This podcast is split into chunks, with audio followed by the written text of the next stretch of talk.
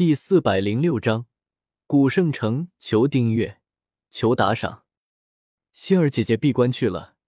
前一段时间和魂莫言的战斗，仙儿姐姐觉得她的修为还需要进一步的提升才行。其实青灵觉得自己才是最没有用的一个。青灵有些低落的说道：“上一次如果不是他拖后腿的原因，小医仙未必不能打败魂莫言。”青灵知道，在萧邪和小医仙的眼中，其实她更像一个小妹妹，所以非常照顾她。但是越是这样，青灵就会越自责。她也想能够帮助小医仙和萧邪，可是她的碧蛇三花瞳还没有完全成熟，修炼速度怎么可能比得上萧邪和小医仙呢？看着低沉的青灵，萧邪笑着揉了揉他的小脑袋。对于青灵。萧协一开始的确是因为他的碧蛇三花瞳，才会将他留在身边。可是这些年过去，萧协已经将他当成了自己的亲妹妹一样，所以对于他实力的提升，并不强求，只要他开心就好。不过现在看来，过多的照顾，反而让这个小丫头觉得自己没有存在感了。青灵，这个给你。萧协将圣元丹取了出来。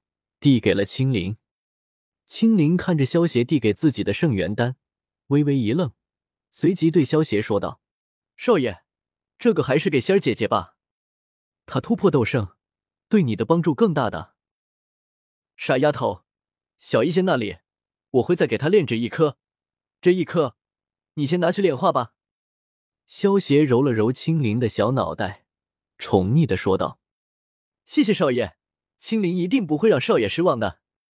青灵闻言，开心的抱着萧协又蹦又跳，然后拿着圣元丹化作的独角兽，小跑着回去炼化了。如果能够成为斗圣，青灵就能帮到少爷了。青灵心中有些喜悦的想到。萧协看着青灵又蹦又跳的背影，微笑着摇了摇头。他给青灵的圣元丹，可是经过强化后的完美圣元丹。圣元丹最大的缺点就是，虽然能够让人突破到斗圣，但是之后再想修炼突破，就会变得非常困难。不过萧协花费了一亿积分强化后，这个缺点已经消失了。接下来的二十天里，萧协将剩下的六颗圣元果，全都炼制成了圣元丹。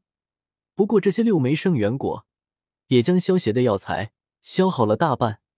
之后，萧协又花费一亿强化了一颗圣元丹，把它交给小医仙服用了下去。算了，还是先前往一趟古族再说吧。萧协看着剩下的五枚圣元丹，想了想，还是先收了起来。这一次前往古族，进一趟天幕的话，估计萧协便能够突破斗圣了，也就没有必要浪费一颗圣元丹了。小医仙和青灵他们服用了圣元丹。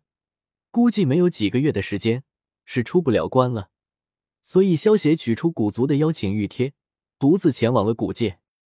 古界坐落在中州的东域，在这里几乎所有的势力都是古族的附属势力。不过，虽然说是古族的附属势力，但是除了一些一流的顶级势力，其他的二流以下的势力都是没有资格见到古族中人的。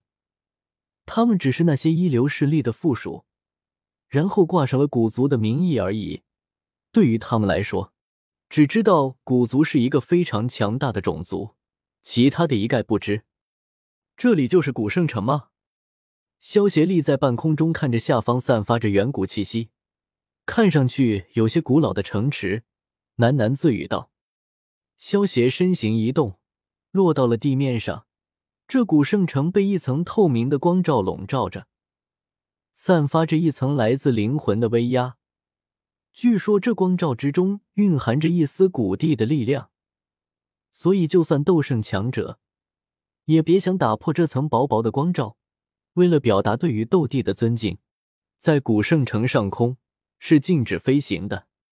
萧协伸出手掌，轻轻的按在了这层光照之上。露出了窃喜的笑容。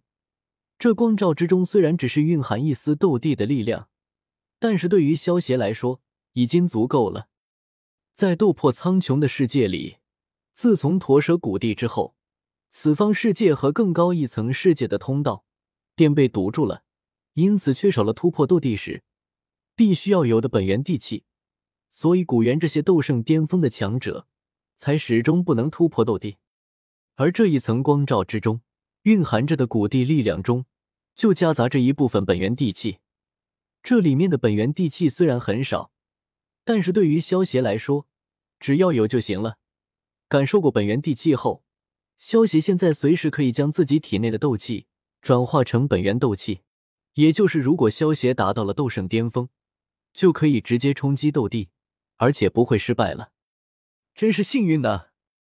萧协轻笑一声，没想到刚来古圣城便有了如此收获，运气真是太好了。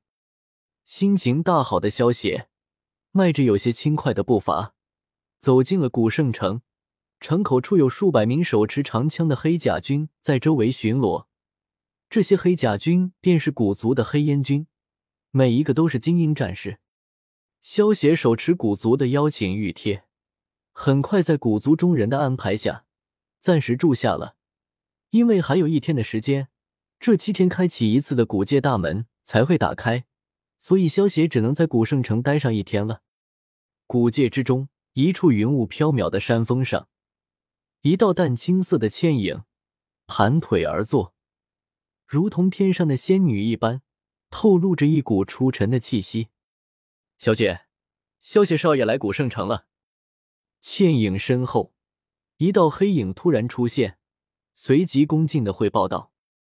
闻言，倩影娇躯一震，猛然睁开了如同秋水般的眸子，有些惊讶又惊讶的对林颖问道：“萧邪哥哥，怎么会来古圣城？”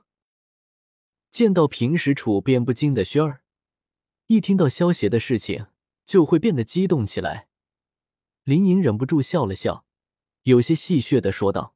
具体是什么事，老头子我可不知道。